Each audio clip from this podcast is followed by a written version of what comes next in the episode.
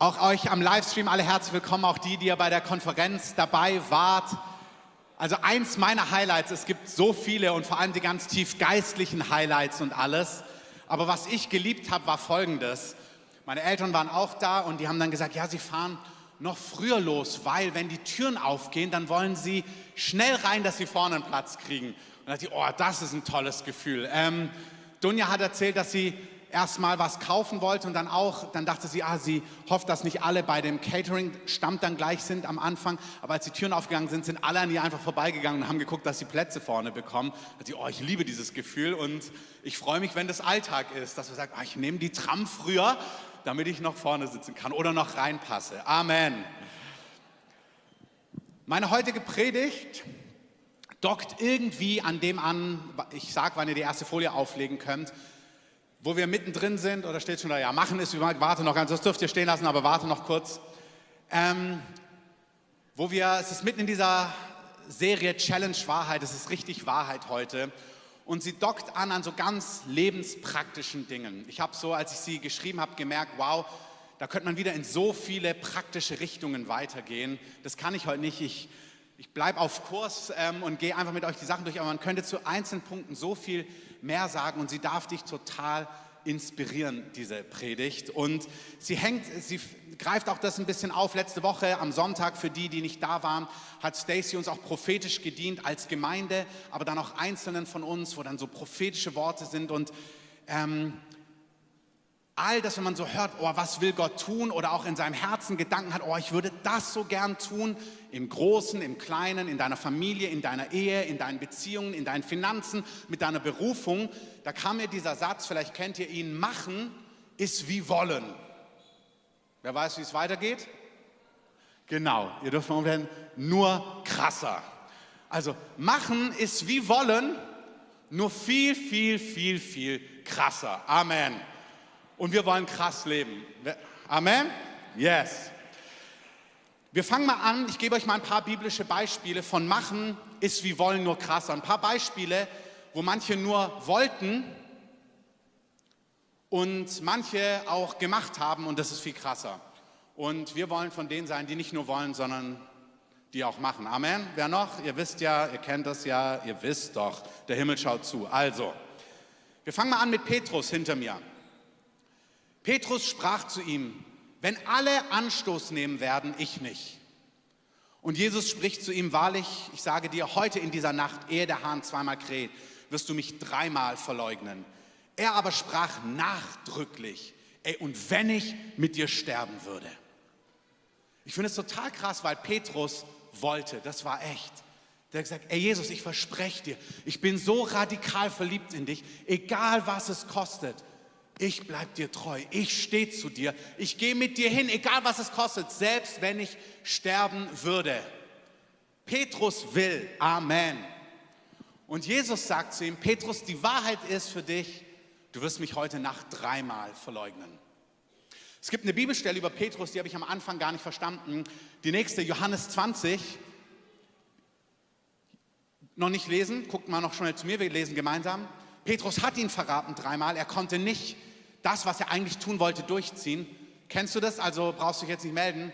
Wir haben manchmal so gute Absichten, gute Vorsätze, egal ob das jetzt groß ist, ob das in deinem Beruf ist, ob das mit deinen Finanzen ist. Ich, ich spare dieses Jahr, ich gehe shoppen und ich werde das neue Kleid nicht kaufen oder ich werde nicht irgendwie wieder immer Recht haben und diskutieren oder nein, ich möchte endlich frei werden von Pornografie, ich werde mir das Ding nicht anschauen oder ich werde mutig sein und ich werde diesen Schritt gehen oder ich werde früher aufstehen oder ich werde anders essen oder dieses oder jenes und du willst es wirklich. Und Petrus wollte auch wirklich. Und dann hat er ihn radikal verraten. Und jetzt ist die Szene, Jesus erscheint ihm, Jesus begegnet ihm, ist von den Toten auferstanden. Er fragt erstmal Petrus, Petrus, liebst du mich? Wenn ihr die Bibel ein bisschen kennt, dann kennt ihr die Story. Er begegnet ihm und sagt, Jesus, Petrus, du hast mich dreimal verleugnet. Jesus fragt ihn dreimal, Petrus, ganz ehrlich, liebst du mich? Und, und, und Petrus sagt, ja, ich liebe dich, du weißt es doch. Er fragt nochmal, Petrus, liebst du mich? Und er geht so, er will so an sein Herz, meinst du das eigentlich ernst, was du willst? Und Petrus sagt, was soll ich sagen? Ich habe schon das Gefühl, dass ich es ernst meine. Aber du weißt doch, wer ich bin und wie ich bin. Du kennst mein Herz.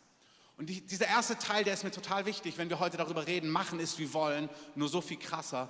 Es geht mir darum, dass du weißt, hey, Gott sieht dein Herz und Gott weiß, wie ernst und wie echt du es meinst. Amen. Manchmal sieht Gott auch dein Herz und er meint, ah, du meinst es gar nicht so ernst, aber ich bin dein Erlöser, ich werde dein Herz verändern, das gibt es auch. Manchmal denkst du, oh, ich meine es ganz ernst. Der Herr sagt, ja, ich weiß, so ganz übergeordnet meinst du es ernst, aber so ganz konkret meinst du es gar nicht ernst. Aber das ist auch in Ordnung. Wir werden daran arbeiten und ich bin der perfekte Erlöser. Amen. Dann bekommt Petrus eine Prophetie, hier Johannes 21, die habe ich früher nie verstanden.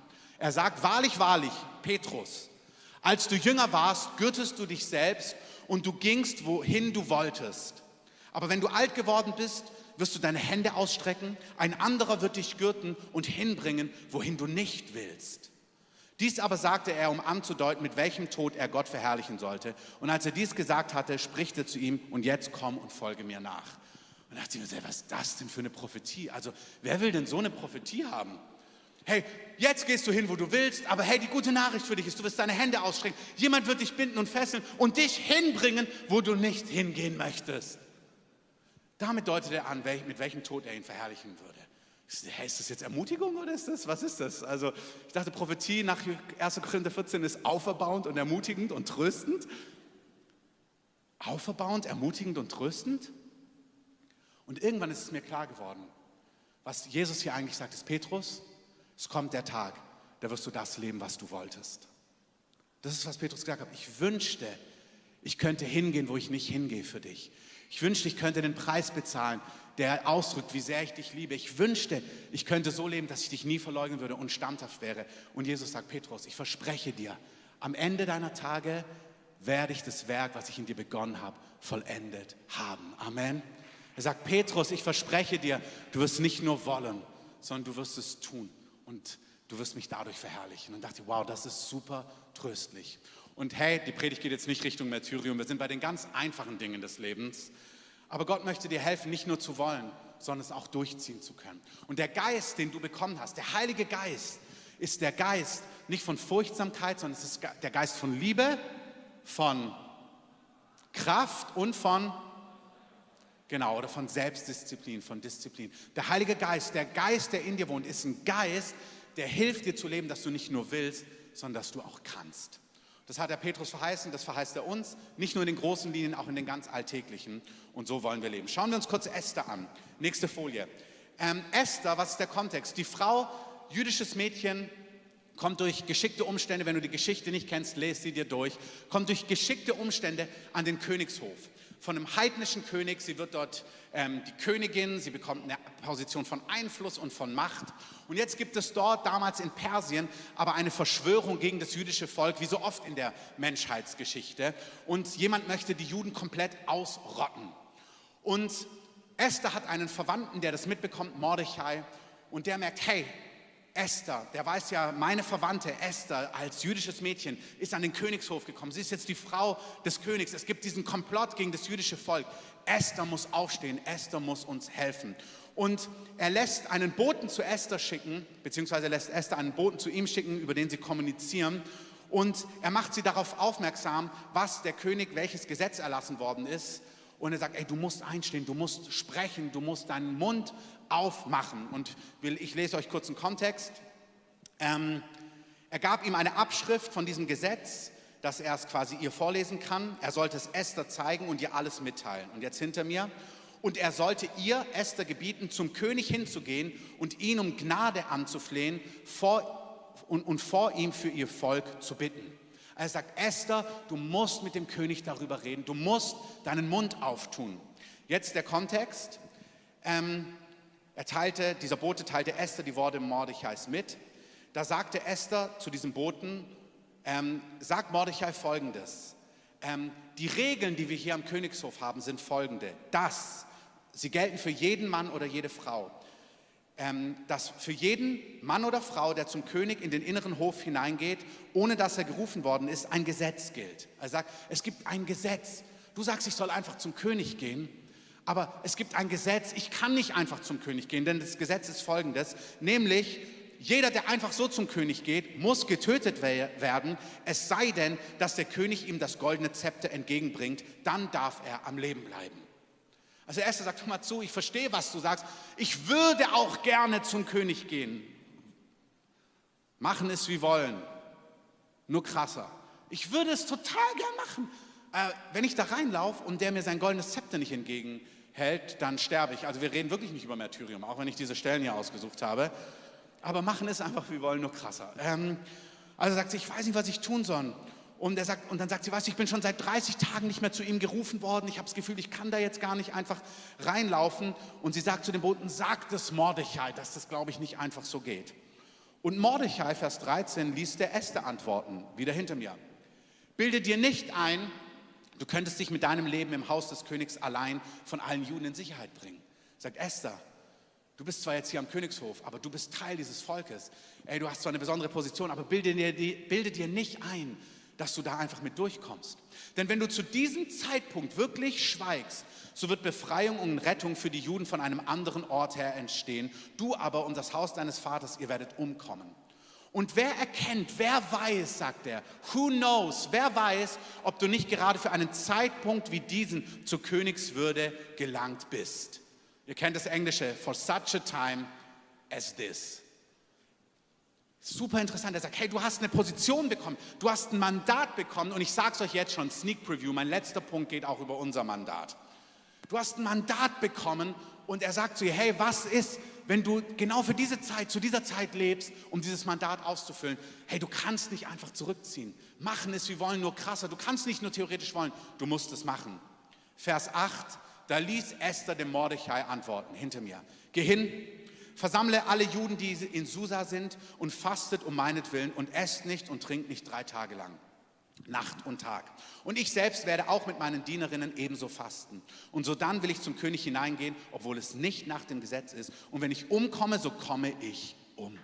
Da merkst du, Esther entscheidet sich, okay, nicht nur wollen, sondern auch machen. Ich werde es durchziehen, ich werde reingehen, ich werde einen Preis bezahlen, ich werde das Risiko eingehen. Hey, vielleicht bin ich genau für diese Zeit an diesen Ort gekommen. Ja, bist du. Wunderbar, Esther, dass du vorwärts gegangen bist. Wie gesagt, mir geht es um die ganze Bandbreite der Themen. Von deinem persönlichen Leben über Finanzen, über deine Zeit mit Gott, über Beziehung, Beziehungsfähigkeit, Berufung, alles, alles, alles. Dass wir merken, hey, nicht nur Theoretiker, sondern Praktiker. Amen. Nicht nur Theoretiker, sondern Praktiker. Ganz andere Kontext. Jonathan und David. Ihr seht es hinter mir. 1 Samuel, Vers 8, äh, Kapitel 18. Es geschah, die beiden, als, als er aufgehört hatte, Jonathan mit Saul zu reden, verband sich die Seele Jonathans mit der Seele Davids. Und Jonathan gewann ihn lieb wie seine eigene Seele. Und Saul nahm ihn an jenem Tag zu sich und ließ ihn nicht wieder in das Haus seines Vaters zurückkehren. Und Jonathan und David schlossen einen Bund, weil er ihn lieb hatte wie seine eigene Seele. Das ist wunderbar. Die beiden schließen einen Bund. Lies dir mal die Story durch über Freundschaft, über Loyalität. Und doch, wenn du die Geschichte durchliest, dann fragst du dich manchmal, ey Jonathan, du hast einen Bund mit David geschlossen und er hat ihm an Stellen geholfen. Aber dann gibt es ganz viele Fragezeichen, wo du dich fragst, ich habe jetzt keine Antwort und ich werde heute auch darüber nicht predigen, wieso hast du das nicht radikaler durchgezogen? Wieso hast du nicht radikaler dich zu deinem Wort gestellt? Wieso bist du nicht radikaler an Davids Seite geblieben, obwohl du das doch eigentlich wolltest? Ganzes Thema in sich, aber da merke ich, wow, da war schon ein Wollen und auch Tun, aber das wäre noch mal ganz anders gegangen. Dann gibt es einen anderen hinter mir, Itai. Den kennt ihr meisten, die meisten kennen ihn nicht, aber ist ein wunderbarer Zweitname für deinen Sohn. Wenn deinem Sohn so einen richtigen Namen mit, mit Bestimmung geben möchtest, dann nenn ihn Markus Itai Schmidt oder wie auch immer. Also der Name hat es in sich, weil es ein richtig guter Mann. David wird von seinem Sohn Absalom verraten, muss aus Jerusalem fliehen. Er nimmt seine Männer mit und er lässt sie alle rausziehen, weil sie über den Kidron hier, das, dieses Tal gegenüber dem Ölberg, er zieht raus. Und dann kommt auch dieser Itai vorbei. Und dann sagt er zu ihm, warum willst du denn mit uns gehen, Itai? Ey, wir müssen alle abhauen, aber warum kommst du denn mit? Und dann sagt er, ähm, bleib doch hier, bleib in der Stadt, denn du bist ja gerade erst, das ist der Kontext, aus deinem Heimatort geflohen und hier in unsere Stadt gekommen. Also Itai ist noch gar nicht so lange im Team. Er ist geflohen, er ist gerade erst nach Jerusalem gekommen. Er sagt, ey Itai, bleib doch hier in der Stadt, du musst nicht unbedingt mitkommen. Ähm, und er sagt dann in Vers 20, gestern bist du gekommen und heute, sagt David, sollte ich dich aufjagen, mit uns zu gehen. Er sagt, David sagt, ich muss gehen, wohin ich eben gehe. Ich muss fliehen. Ich muss jetzt aus dieser Stadt fliehen. Ich kann hier nicht bleiben. Aber du kehre um und führe deine Brüder zurück und ich wünsche dir Güte und Treue. Er sagt, Itai, der Preis ist viel zu hoch. Bleib doch, wo du bist. Du musst nicht so einen Preis bezahlen, um jetzt mitzukommen. Oh, ich liebe, was Itai sagt. Itai sagte, David, machen es viel krasser wie wollen. Itai antwortete und sagte, so wahr der Herr lebt und mein Herr der König lebt, wahrlich, an dem Ort, wo mein Herr der König sein wird, sei es zum Tod oder sei es zum Leben, nur dort wird dein Knecht sein. Da sagte David zu Itai, komm und zieh mit. Und er zieht mit seinem ganzen Tross mit. Itai war kein Theoretiker, der hat gesagt, nee, ich ziehe durch, was ich gesagt habe. Das ist doch fantastisch. Amen. Letztes biblische Beispiel, Abraham. Es gibt so viel mehr. Aber Abraham, Gott, ich gebe dir alles. Ja, und Abraham, ich segne dich. Ich werde dir sogar einen Sohn geben. Ja, und mein ganzes Leben gehört dir. Hey, so hat Abraham gelebt. Der ist ausgezogen von einem Ort, den Gott ihm zeigen würde. Wisst ihr, was mich bei Abraham berührt? Abraham ist ein Mann des Glaubens. Abraham hat eine Wegstrecke mit Gott hinter sich. Und hier sind auch Einzelne, wir haben eine Wegstrecke mit Gott hinter uns. Manche von euch hier seid seit Jahren, seit Jahrzehnten mit Gott unterwegs. Und das Wichtige ist, dass wir nicht mal Praktiker waren, sondern dass wir Praktiker bleiben. Amen. Dass wir nicht mal machen, ist krasser, wie wollen gelebt haben, sondern dass unser Leben das ausdrückt bis zum Lebensende. Bill Johnson hat mal gesagt, jeder kann zwei Jahre in der Bibelschule brennen. Jeder kann nach einer Konferenz entschieden sein und mitsingen mit Bruder Jün, I am decided to follow Jesus. Und dann kommt der Alltag. Und Abraham hat das auch gesungen und hat gesagt, ich bin entschieden und ich folge dem Herrn nach, wohin er mich auch führt. Und dann segnet ihn Gott. Und dann gibt Gott ihm seinen Sohn, seine Verheißung, das, was er ihm versprochen hat. Wo du das Gefühl hast, boah, jetzt habe ich alles beisammen. Ich bin ein richtig gesegneter Mann. Gott hat Wort gehalten. Und dann sagt Gott zu Abraham, Abraham, nimm deinen Sohn und opfere ihn mir. Also die Geschichte ist wirklich, wo manchmal denkst du, oh, die kannst du deinen Kindern nicht vorlesen. Ähm, also wirklich, da denkst du so, die ist nicht ganz so irgendwie so, was hat Gott gesagt und warum hat Gott das gesagt? So, könnte Gott das auch zu dir sagen, Papa? Äh, nein. Warum hat er es dann zu Abraham gesagt? Äh, Miris Mama wollte damals die Geschichte nicht vorlesen, weil sie dachte, oh, die ist irgendwie zu grausam. Und irgendwie haben sie sie doch vorgelesen, hat Miri gesagt, der Abraham muss Gott aber lieb gehabt haben. Merkst du, wow, da hat ein Kind doch die Wahrheit verstanden. Also Abraham entscheidet sich, okay, ich werde meinen, meinen Sohn hingeben, ich werde ihn als Opfer geben. Und Gott sei es gedankt, taucht Gott auf und sagt, Abraham, stopp!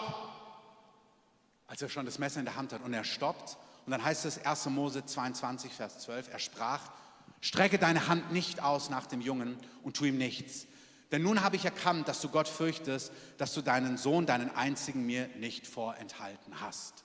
Und dann sagt er ihm weiter, weil du so lebst, weil du nicht nur willst, sondern weil du krass bist, weil du die Dinge auch tust, die du sagst. Und weil du, bitte hört's jetzt, für die, die merken, Gott, ich will ja. Vielleicht willst du, aber du merkst, ich kann nicht. Ey, dann wie Petrus, du willst und der Geist Gottes wird dich befähigen, es auch zu tun. Amen. Also bitte, wenn du merkst, ja, ich will doch auch, aber ich kann nicht, dann hast du kein Problem, weil Gott gibt es Wollen und das Vollbringen. Amen. Wenn du merkst, ja, ich will, weil ich noch gar nicht will, aber ich will eigentlich wollen, auch kein Problem. Gott gibt das Wollen und das Vollbringen. Amen. Also er sagt Abraham, weil du nicht nur willst, sondern es durchziehst. Ich segne dich und wir wollen gesegnet sein. Amen. Also, diese Predigt gilt für jeden Lebensbereich. Ich habe mir so aufgeschrieben, ähm, Kinder wollen ist eine gute Sache. Kinder machen, also jetzt, ich meine jetzt nicht das praktische Kinder machen, natürlich, das ist auch krasser, aber also Kinder wollen ist das eine, Kinder machen ist noch krasser. Wir machen jetzt keinen Kurs über Kinder machen. Kinder haben ist noch krasser. Wenn du sie dann mal hast und dann denkst, ach, die sind so süß, sind sie auch, und dann sind sie plötzlich da. Ich musste heute Morgen dran denken, als wir dann mit einem Kind zehn Minuten von der Gemeinde weg gewohnt haben und völlig überfordert ähm, mit Kinderwagen und hast du alles dabei, irgendwie versucht haben, pünktlich anzukommen. Und denkst so, meine Güte, unser ganzes Leben ist anders. Also Kinder wollen ist gut, Kinder machen ist krasser und Kinder haben es noch krasser. Wenn du dich über den mittleren Punkt fragst, musst du mal mit der Eheberatung reden, was ich damit meine. Aber Kinder haben es dann wirklich noch krasser. Und da habe ich gemerkt, oh wow. Und dann hast du sie und dann ist der erste, weiß ich noch, Sonntagnachmittags, wenn so, sind wir oft nach Hause, waren unterwegs mit Leuten und dann, vielleicht machst du das nicht, aber ich habe es geliebt, Sonntagnachmittags einfach mal eine Stunde zu pennen. Einfach jetzt so. Ah, und dann war da das erste Baby, was ich sehr liebe. Enya, ich liebe dich. Ähm, und dann so, wer macht jetzt eine Stunde die Augen zu? Ähm, ich war die halbe Nacht wach, Schatz. Ja, aber ich die andere halbe Nacht. Okay, und hey, natürlich, wir lieben alle, wir lieben, aber da merkst du, wow, das ist was ganz anderes, wenn aus der Theorie plötzlich Praxis wird. Das klingt prophetisch immer gut, du wirst Vater vieler, Amen.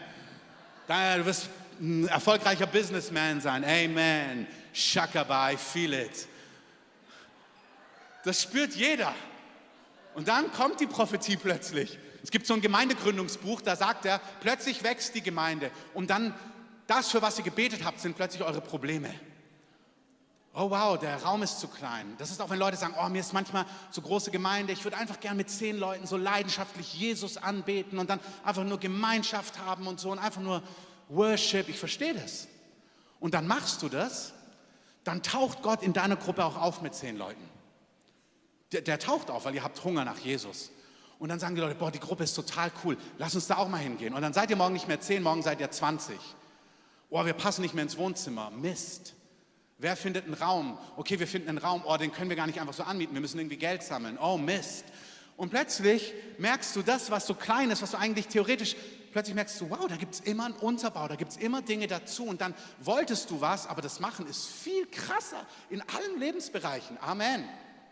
Wenn ich nochmal zurückgehe zu unseren Kindern, mit einem Kind im Flugzeug zu fliegen, was dann nicht aufhört zu weinen, ist auch so viel krasser als die Theorie. Und ich weiß nicht, ihr Väter, ob ihr das kennt, nachts und auch manchmal in solchen Situationen, wenn du dann deine Frau anguckst und sagst, ich denke, sie hat Hunger.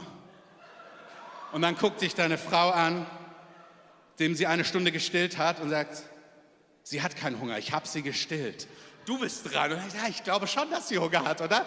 Das sind ganz eigene Dynamiken dann als Ehepaar, die du dann hast. So. Und denkst ich glaube, du hast sie nicht fertiggestellt, Schatz. Ähm, und das um 4 Uhr morgens, wenn beide müde sind. Also, ich sag's euch, machen ist viel krasser als wollen. In jedem Lebensbereich. Leute wollen Beziehungen, Liebe. Hey, daten ist viel krasser als nur Beziehung wollen. Du musst echt mutig sein und Schritte gehen und sie kennenlernen und dein Taschentuch fallen lassen und was auch immer, dass der andere einen Hinweis bekommt. Ihr müsst euch kennenlernen, ihr müsst reden, ihr müsst mutig sein, ihr müsst darin noch sauber sein. Ja, dann, dann so euch daten, dass wenn es nichts werden sollte, dass ihr euch noch in die Augen gucken könnt. Wow, das ist so krass, das ist das reale Leben. Und was ist, wenn es nichts wird? Ey, echtes Risiko. Und wie fange ich an? Auch echtes Risiko wow. Und wenn irgendwas schiefgelaufen ist, muss man es aufräumen. Und hey, dann jetzt sind Verletzungen da. Oh, wow. Und dann verloben ist noch krasser und so weiter und so fort. Es ist alles krass. Das Leben ist so krass, sage ich euch wirklich. Karriere ist so krass. Wenn du Sportskarriere, du siehst es, egal, wenn du so eine Doku mal anschaust über Fußballer, wir sagen, oh, ist so stark so eine Karriere. Das ist so viel krasser wenn du da hinkommen möchtest. Dein Business aufbauen ist so viel krasser, eine Gruppe leiten ist so viel krasser. Ähm, zu merken, boah, ich muss sportlicher werden, damit ich länger lebe, ist echt krass, wenn du in so eine Richtung Schritte gehen möchtest. Machen ist gut, äh, wollen ist gut, machen ist so viel krasser. Hey, wirklich in allen Ebenen. Ich spüre das so sehr, was Wes am letzten Abend gebetet hat. Es ist eine Gnade da für Treue im Kleinen. Es ist eine Gnade da, die großen Bilder runterzubrechen in den Alltag und sagen, okay, was sind konkrete Schritte? Wie kann ich die Dinge angehen? Nicht alles nur Traumwelten. Nichts passiert, wenn wir nur träumen. Nichts. Gott lädt uns ein, die Dinge umzusetzen, die wir wollen und die wir wichtig finden. Amen. Das meine ich. Ich könnte in so viele Richtungen so viel weiter sagen. Ich möchte das ein bisschen noch zum Abschluss runterbrechen. Aber was mir wichtig ist, ob das Beruf ist, ob das Karriere ist, ob das eine Selbstständigkeit ist, ob das Beziehung ist, ob das Liebe ist, Romantik, Freundschaft, Theorie, Theorie, Theorie führt uns nirgends hin. Oh, ich würde so gern Zeit verbringen. Okay, tu es. Bau dein Leben um. Übernimm Verantwortung. Schau, wie es funktioniert. Ich, sorry, ich weiß, ich habe es schon gesagt, aber manche sehnen sich so sehr nach Dingen und ihr betet so lange dafür und manches hat damit zu tun, es muss heruntergebrochen werden. Und manches ist eine übernatürliche Gnade, die du wirklich empfangen sollst. Und bei manchem red doch auch mit Leuten, ey, wie kann ich das runterbrechen? Vom Business über Beziehung, über Liebe, über Freundschaft, über Finanzen, über dieses, über jedes. Red mit Leuten, wie kann das praktisch aussehen? Damit wirklich das nicht Theorie bleibt, sondern du die Dinge erlebst und sie dann auch genießen kannst. Amen. Also, schauen wir uns zum Abschluss einfach so ein paar Beispiele an, wie das ganz praktisch aussehen kann. Ich habe den letzten Punkt genannt von Unmöglichkeiten, Unfähigkeiten, Prozessen und Anpassungen. Ein stolpriger, ein, ein, ein Titel, äh, eine Überschrift, über die man stolpern kann. Also manchmal fühlt es sich wirklich wie unmöglich an, dass aus der Theorie Praxis wird. Ich weiß gar nicht, wo ich anfangen soll. Als Gott zu mir gesprochen hat, prophetisch über Gemeindebau, das hat sich fantastisch angefühlt, bis ich die Satzung schreiben musste. Ich weiß gar nicht, wo ich anfangen soll. Und dann ein Team aufbauen. Ich weiß auch nicht, wo ich anfangen soll. Und dann, oh meine Güte, so viel mehr. Ich weiß, ich weiß gar nicht. Also, es fühlte sich gut an im Gottesdienst. Es fühlte sich auch gut an, als die Frau gezittert hat am Boden und prophezeit hat. Das war, war wunderbar. Aber jetzt fühlt es sich unmöglich an. Und jetzt fühle ich alle meine Unfähigkeiten. Ich fühle all meine Unmöglichkeiten. Ja, es gibt nichts, wo du vorwärts gehst im Leben, wo du spürst, boah, das habe ich nicht, das kann ich nicht, da bin ich noch nicht. Kann das irgendjemand nachfühlen? Danke. Dann braucht es manchmal Prozesse und manchmal Anpassungen. Und es braucht Schritte und Prozesse. Bitte lehn Prozesse nicht ab. Ey, wir machen heute wieder diese Ministry-Zeit, wo wir einfach kaboom wollen, dass manche Sachen lampen. Und manche Dinge lampen einfach kaboom. Amen. Und das werden wir nie uns dafür entschuldigen und nie sagen, dass es so nicht ist. Es gibt genau das. Aber dann gibt es Prozesse und Anpassungen und die sind genauso notwendig. Und man muss, manche müssen dazu ein Ja finden. Ein Ja, damit in deiner Beziehung, in deiner Ehe, in deinen Finanzen, in deiner Berufung, in deiner Ernährung, in deiner Gesundheit, wo auch immer Dinge geordnet werden. Auch, dass deine prophetischen Worte in Erfüllung kommen. Schauen wir uns mal ein konkretes Beispiel kurz an, den lieben David. Für die, die ihn nicht kennen, David, Hirtenjunge. Er, wird, er, ist ein, er, ist ein, er ist ein Hirte, er kommt aus einer Schäferfamilie und der Prophet zur damaligen Zeit, es wird ein neuer König gesucht und der Prophet hört, dass dieser kleine Junge, dieser einfache Junge, der nächste König werden wird. Er findet ihn, er kommt zu ihm, er prophezeit über ihm, er sagt, du wirst König werden. Er salbt ihn mit Öl und dann heißt es, und der Heilige Geist kam über ihn. Das ist schon wichtig. Das ist, was wir auch heute wieder machen. Eine übernatürliche Befähigung kommt auf David. David, du wirst König werden. Und dann fragst du dich, und ich habe es angedeutet, letztes Mal in der Gebetszeit habe ich es gesagt, was ist der nächste Schritt? Wenn deine Business-Prophetie, deine Ehe-Prophetie, deine Beziehungsprophetie, deine Finanzprophetie, deine Whatever-Prophetie oder Vision oder innere Sehnsucht, was ist der nächste Schritt? David geht als allererstes einfach zurück zu den Schafen. Ich möchte dich einfach ermutigen, auch manchen muss man sagen, hey, Treue im Kleinen ist wichtig, anderen muss man sagen, mach dir keine Angst, Treue im Kleinen führt dich in das, was Gott für dich vorbereitet hat.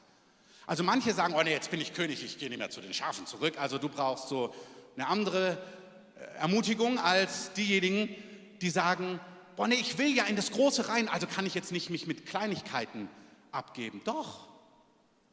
David ist einfach zurückgegangen zu den Schafen seines Vaters. Wir lesen auch im, in den Büchern Samuel, dass er sein Instrument geübt hat, täglich. David hat täglich sein Instrument geübt und hat Schafe gehütet. Und in seinem Alltag musste er gegen Löwen und Bären kämpfen. Das war der Kontext. Du musst mit deinem Abteilungsleiter kämpfen, haben wir heute gehört. Er hat mit ähm, Löwen und Bären gekämpft. So. Das ist dein Alltag. Geh einfach zurück. Vielleicht ist es in einem anderen Kontext. Du lernst deinen Alltag zu strukturieren. Du lernst dieses und jenes. Du lernst, Gott hat was über Finanzen gesagt. Du gibst deinen Zehnten. Du lernst Gott über kleine Beträge zu hören, bevor du die Millionenbeträge hörst. Was auch immer. Gott hat gesagt, du wirst auf Bühnen predigen. Du machst mal eine Andacht in der Live Group. Und das gilt für jeden weiteren Bereich. Du brichst runter für deine Lebensrealität. Als David dort im Alltag ist, kommen Löwen und Bären und plötzlich gibt es eine weitere Situation, da kommt Goliath. Die Geschichte kennen die meisten, selbst wenn du nicht in der Kirche groß geworden bist. Da gibt es einen Riesen, den Goliath, der macht allen Angst und man sucht irgendjemand, wer traut sich gegen Goliath aufzustehen. Und David, weil er treu im Kleinen war, sagt, warte mal, wo ist das Problem? Ich habe immer erlebt in meinem Alltag, wenn es Herausforderungen gibt, taucht Gott auf. Guckt sich die neue Situation an. Herausforderung, kenne ich. Gott taucht immer auf bei Herausforderungen, kenne ich. Also kann ich das Ding meistern. Er ist einfach ready für die nächste Situation, weil er treu im Kleinen war.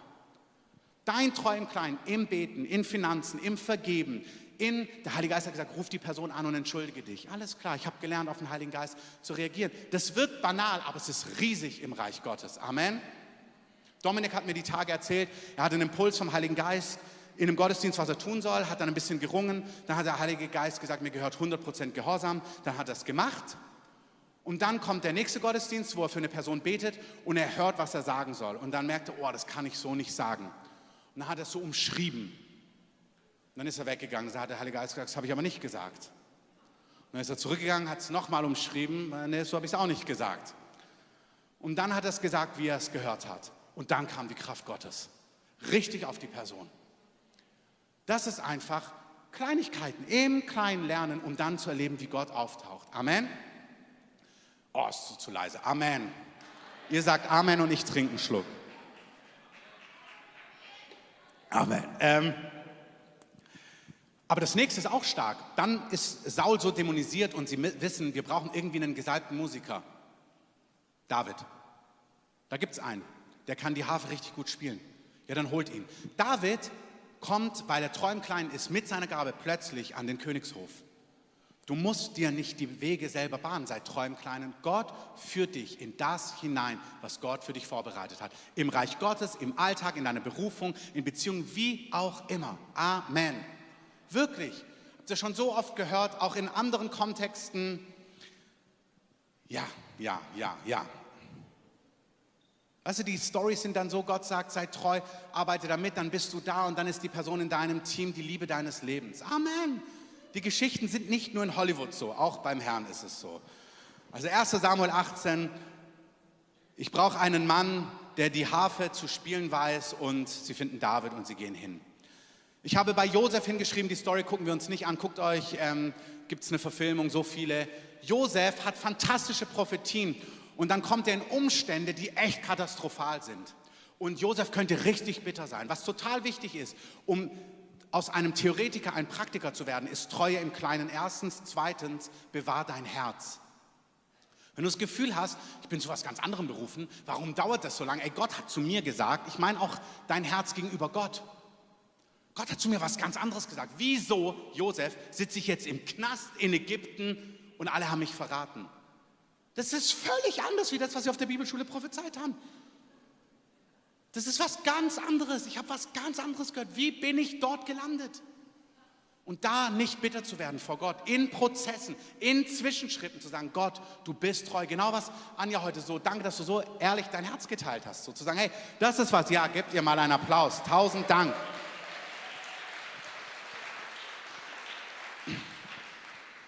Das ist was, das ist was Josef, der war in Umständen, wo du merkst, sie waren ganz anders wie das, was Gott gesagt hat. Und er ist nicht bitter auf Gott geworden, sondern gesagt, nein, ich, du stehst zu deinem Wort, du bist kein Lügner. Und ich, weißt du, Josef hat auch nicht gesagt, ja, dann sitze ich halt hier und ich spiele aber beleidigt und mache nicht weiter mit.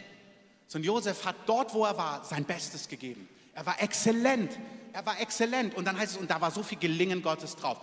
Beförderung, Beförderung, Beförderung. Dann macht er alles richtig. Dann verführt ihn eine Frau und er sagt, nee, ich mache da nicht mit, ich kann nicht die Ehe brechen, hält sich wieder rein, die verrät ihn nochmal und er kommt noch an einen übleren Ort, wo du wirklich denken könntest, ey Gott, danke. Jetzt lebe ich auch noch rein und habe eine Grenze gesetzt, jetzt kassiere ich nochmal. Wieder treu, wieder treu, wieder sein Herz bewahrt. Deswegen konnte er weiter träumen, weiter von Gott hören, andere segnen. Er hat anderen gedient, er saß nicht da und hat den Leuten, wenn ihr die Story kennt, im Gefängnis gesagt, ey, kümmert euch um euch selber und hier absolut frustriert, sondern er ist im Gefängnis und er dient anderen und sagt, ich lege euch eure Träume aus. Warum? Weil Gott kein Lügner ist. Hey, wenn du von einem Theoretiker zu einem Praktiker werden möchtest, wenn du in die Dinge hineinkommen möchtest, die Gott für dein Leben vorbereitet hat, sei treu im Kleinen und werde nicht bitter und verzage nicht und verzweifle nicht in herausfordernden Situationen oder wenn es ganz anders aussieht als gedacht. Du hast oftmals gar nichts falsch gemacht und wenn du was falsch gemacht hast, ist Gnade da dann bitte Gott um Verzeihung, sag, boah, ich bin in dem Dilemma, ich bin selber schuld, es tut mir leid, dann wird Gott dir auch da raushelfen. Amen. Noch ein Tipp von Paulus an Timotheus. Paulus sagt zu Timotheus, erlaube Prozesse und suche sie, ganz konkret. Die Bibelstelle ist 1 Timotheus 4. Dir wurden Gaben gegeben. Hier sind es die Gnadengaben, die übernatürlichen Gaben, aber das gilt für uns alle. Hey, Gott hat dir Gaben gegeben. Als Köchin, als zu reden, zu schreiben, im sozialen Bereich, im kreativen Bereich. Gott hat dir Gnaden gegeben. Vernachlässige sie nicht. In der Schule des Geistes sagen wir oft, use it or use it or lose it. Genau, im Englischen kann man das so schön sagen. Nutze es oder du wirst es verlieren. Lebe in diesen Dingen. Er sagt, Timotheus, vernachlässige nicht die Gnadengabe, ich sage Gaben, vernachlässige nicht die Gaben, die Talente, die Gott dir gegeben hat. Zum Teil durch Weissagung und durch Prophetie. Du hast es von außen gehört. Vernachlässige das nicht. Warte nicht, bis es passiert. Warte nicht, bis das Wort sich einfach erfüllt. Ja, mal schauen, wann der Anruf kommt und Dortmund mich in seinem Kader haben möchte. Ähm, sondern vernachlässige es nicht. Geh Schritte, geh vorwärts, bewahre dein Herz. Und dann heißt es hier, bedenke dies sorgfältig, aber das kann übersetzt werden mit überdies sorgfältig. Übe es. Probier dich aus, mach Fehler, fall hin, steh auf, mach weiter. Ich habe immer das Bild vor Augen von diesem Kind. Kein Kind wartet, bis es das endlich in der Theorie kann, Fahrrad fahren und dann steigt es auf und fährt los.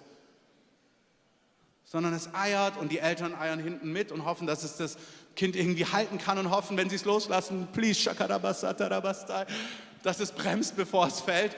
Aber so ist es. Übe es, ausprobieren. Du musst in den Dingen drin sein. Vernachlässige es nicht, übe es, lebe darin. Lebe darin kann übersetzt werden, sei darin. Bewege dich da drin.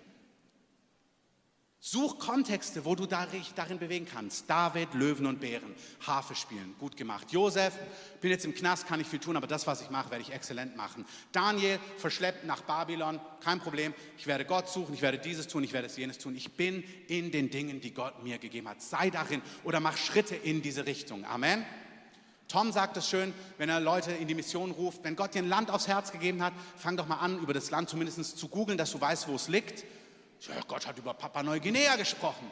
Und wo ist das? Keine Ahnung. Ähm, und was spricht man dort? Auch keine Ahnung. Und wer lebt dort? Auch keine Ahnung. Aber ich werde dorthin gehen.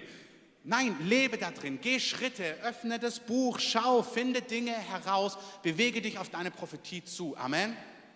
Es ist zu schade, wenn wir so grandiose Worte bekommen als Gemeinde und als Einzelperson oder wenn du innere Bilder und Träume und Visionen hast, die hervorkommen und du einfach 20 Jahre abwartest.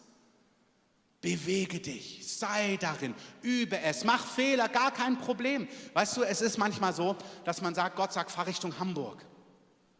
Und dann fährst du einfach mal los aus Süddeutschland. Und sobald du 100 Kilometer von Hamburg bist, kommen präzisere Details. Manchmal sagt Gott erstmal Richtung Norden, fahr mal los. Ja, aber nach Hamburg will ich gar nicht. Das geht auch nicht nach Hamburg, aber fahr mal Richtung Norden und du hast 700 Kilometer Zeit. Erstmal, also ich denke jetzt von Stuttgart aus, erstmal ähm, zu fahren. Fahr erstmal. Die Richtung die nächsten sieben Stunden stimmt. Und dann kommt das Detail, was du brauchst. Lebe darin, sei darin. Amen. Und dann, letzter Punkt, Anpassungen im eigenen Leben. Anpassungen im eigenen Leben. Boah, mir ist so heiß. Ähm, ich rede ja nicht mit Pulli, ich habe das Gefühl, ich vergehe. Ähm, Anpassungen im eigenen Leben. Ich möchte euch zum Abschluss einfach von mir erzählen. Mein Abi-Film, also nicht meiner, aber unser Abi-Film ist wie folgt. Die haben eine Kamera oben aufgestellt, so wo sie den Parkplatz gefilmt haben. Und dann siehst du, wie alle Autos reinfahren. Die haben das so im Zeitraffer gemacht. Jum, jum, jum. Die Autos fangen, alle Parklücken kommen vor. Dann ist so eine Pause selbst im Zeitraffer. Und dann kommt so ein Hippie-Bus reingefahren. Viel später parkt alle zu und jemand schlurft so raus. Und das war ich. Ähm, und das war meine ganze Identität so lässig, verpeilt, zu spät, so einfach so, ja, das geht auch alles so. Das war mein ganzes Leben so. Und dann komme ich zu Jesus und Jesus fängt an und sagt, ey, ich werde Gewaltiges mit dir tun und so weiter. Und ich habe mir gedacht, ja, das habe ich mir schon auch gedacht und so. Schön meinen Stolz genährt und so weiter und so fort. Als schlurfender Hippie ohne Disziplin, ja. Ähm, aber das Gefühl, ja, es wird schon irgendwie passieren. Schickata, jetzt wo ich in Sprachen beten kann, wird das schon alles zustande kommen. Ähm, und dann bin ich auf der Bibelschule und dann kommt ein Prophet und sagt, Sohn, du wirst Gemeinde bauen. Ja, das stimmt.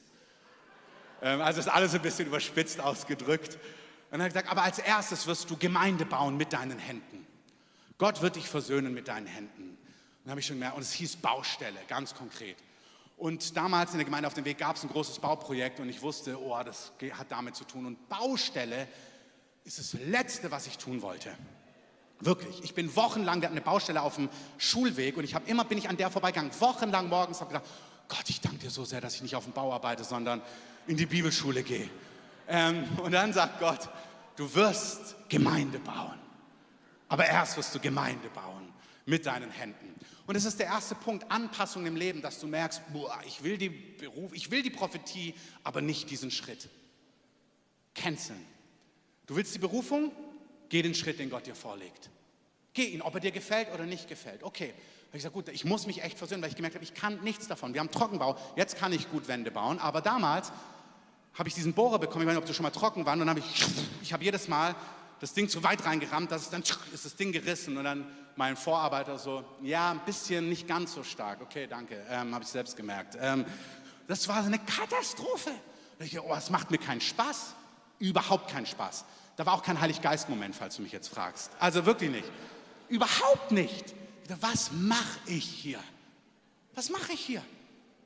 Das prophetische Wort. Sohn, du wirst Gemeinde bauen. Aber erst wirst du Gemeinde bauen und dich mit deinen Händen versöhnen. Bla, bla, bla, bla. So fühlt sich das dann an. Und zwar auch nicht einmal die Woche. Gott hat dann gesagt, Christoph, ich möchte, dass du jeden Tag unter der Woche nach der Bibelschule auf den Bau gehst. Okay. Dann hat Gott gesagt, und ich will, dass du im Lobpreis weiter wächst. Okay. Dann haben sie mich dort gefragt, ob ich morgens in der Bibelschule Lobpreis machen kann. Ich dachte, ja, das ist eine gute Frage, das mache ich. Ähm, dann hieß es, da musst du aber um die Uhrzeit da sein für einen Soundcheck. Da dachte ich, oh, okay. Ähm, gut. Und dann habe ich gemerkt, Gott ruft mich ins Gebet. Ich habe ein Buch über Gebet gelesen. Ja, Gebet, das will ich unbedingt. Und dann hieß es ja Dienstagabend und Mittwochabend. Also, nachdem ich zu allem Ja gesagt habe, wo ich gefühlt hatte, dass der Heilige Geist zu mir gesprochen hat, sah mein Alltag wie folgt auf. Ich musste gegen 6 Uhr aufstehen oder halb sieben, was für mich super früh war zum damaligen Zeitpunkt. Wirklich super früh. Und musste um 7 Uhr das Haus verlassen. Es ging im Herbst los, es war stockdunkel. Das klingt für dich jetzt gar nicht groß, das war für mich riesig. Dann bin ich dorthin gefahren, musste Soundcheck machen, war bis 1 Uhr in der Bibelschule. Dann mussten wir hochfahren von Südberlin nach Nordberlin, nach der Bibelschule, um dann vier, fünf Stunden von 13, 14 Uhr bis 18 Uhr auf dem Bau zu sein. Und dann bin ich nach 18 Uhr wieder runtergefahren nach Neukölln, knapp eine Stunde und war gegen 7, 8 frühestens zu Hause, jeden Tag. Jeden Tag. Und dann dachte ich mir, oh nee, was ist das für ein Alltag? Wie bin ich in das Ding hier reingeraten? Also, okay, anbeten, ja, hast du gesagt. Baustelle, hast du auch gesagt. Im Gebet investieren, hast du auch gesagt. Was mache ich hier? Das hat sich überhaupt nicht glorreich angefühlt. Und auch überhaupt nicht wie Erweckung und überhaupt nicht wie das Ding, was die Frau in Südafrika auf dem Boden prophezeit hat, als sie gesagt hat, Shaka, taka, taka, taka und so weiter und so fort. Es war das völlige Gegenteil von dem, was Gott gesagt hatte. Es war so trocken, so dürre und hat mir wirklich, der Morgenteil bis zum Mittagessen hat mir Spaß gemacht, der Baustellenteil hat mir nicht Spaß gemacht. Also die Leute habe ich dann angefangen zu lieben und dann kam da schon Freude rein nach einiger Zeit. Aber am Anfang dachte ich, was mache ich hier? Und dann habe ich gemerkt, Gott, und ich begegne dir noch nicht mal mehr jetzt. Ich leite hier nur Lobpreis und dann arbeite ich auf der Baustelle. Ist ja wie Martha, du willst doch Marias haben. Ähm, und dann hat er gesagt, ja. Ich gemerkt, gut, dann steh doch früher auf. Und so, wie steh doch früher auf? Ich bin ja schon früher aufgestanden. Ey, ich hatte meine Uhrzeit in der Schulzeit so gestellt, ich habe es geschafft, in zwölf Minuten mich fertig zu machen, Zähne zu putzen, alles mich so fertig zu machen und mit meinem Bus zur Schule zu rasen, um reinzuschlurfen. Ich hatte alles auf die Minute getaktet. Und jetzt sage ich, steh doch noch mal eine Stunde früher auf. Ich so, wie eine Stunde früher? Dann kam mir der Gedanke, boah, dann müsste ich früher ins Bett. Und dann war es wie so, als ob Gott mich so anguckt.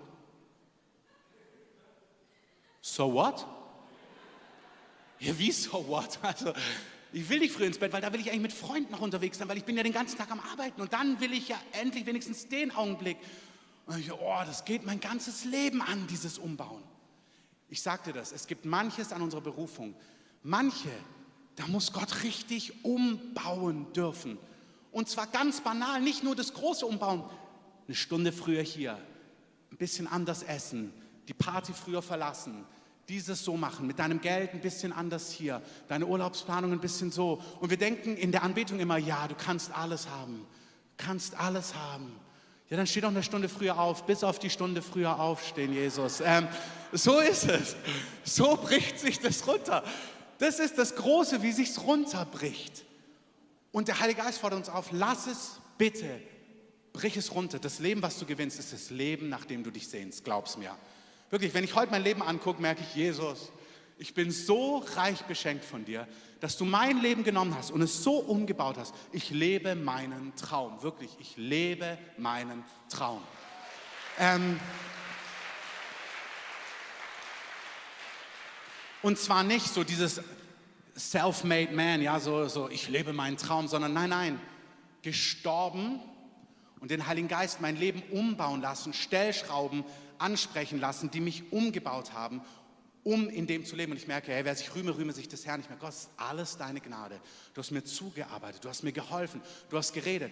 Ich meine das in meiner Berufung, ich meine das von, dass ich Disziplin bekommen habe, dass ich mich organisieren kann. Ich meine es im Kontext Beziehungen und zwischenmenschlichen Dingen, wo ich gelernt habe, wo ich gemerkt habe, doch, ich möchte das, ich möchte Schritte gehen, ich möchte mein Herz öffnen, ich möchte für Dinge ringen, ich möchte für Dinge kämpfen. Dieses, das gilt für alles. Das gilt für meine Finanzen. Wir haben zu Gott gesagt, du kannst unsere Finanzen haben. Gott war sehr großzügig. Manchmal hat Gott gesagt, ich möchte alle Rücklagen haben. Erst hat er über Rücklagen gesprochen, dass wir lernen sollen, welche anzusammeln. Dann haben wir sie angesammelt. Dann hat er gesagt, jetzt will ich sie haben. Ähm, und dann denkst du, aber Herr, jetzt haben wir endlich welche, okay. Ähm, und dann gibt er sie wieder zurück. Also das Leben, du hast deine eigene Geschichte mit Gott. Das ist ganz wichtig. Du hast deine ganz eigene Geschichte. Weil am Anfang, als Petrus dieses Wort bekommt, du wirst hingehen, wo du nicht hin willst, ich liebe Petrus, dann sieht er Johannes und sagt, und was ist mit ihm? Was ist seine Lektion, Herr? Wieso muss er nicht früher aufstehen? Wieso muss er nicht früher die Party verlassen, Jesus? Er sagt, was kümmert es dich? Du hast dein Leben. Du hast deine Baustellen und wir haben einen Weg. Es ist gar nicht wichtig, was mit ihm ist. Aber ich liebe Petrus, ich wirklich. Aber er darf auch anders leben. Ja, aber du nicht. Äh, aber es wird gut für dich, versprochen. Vielleicht könnt ihr nach vorne kommen als Band.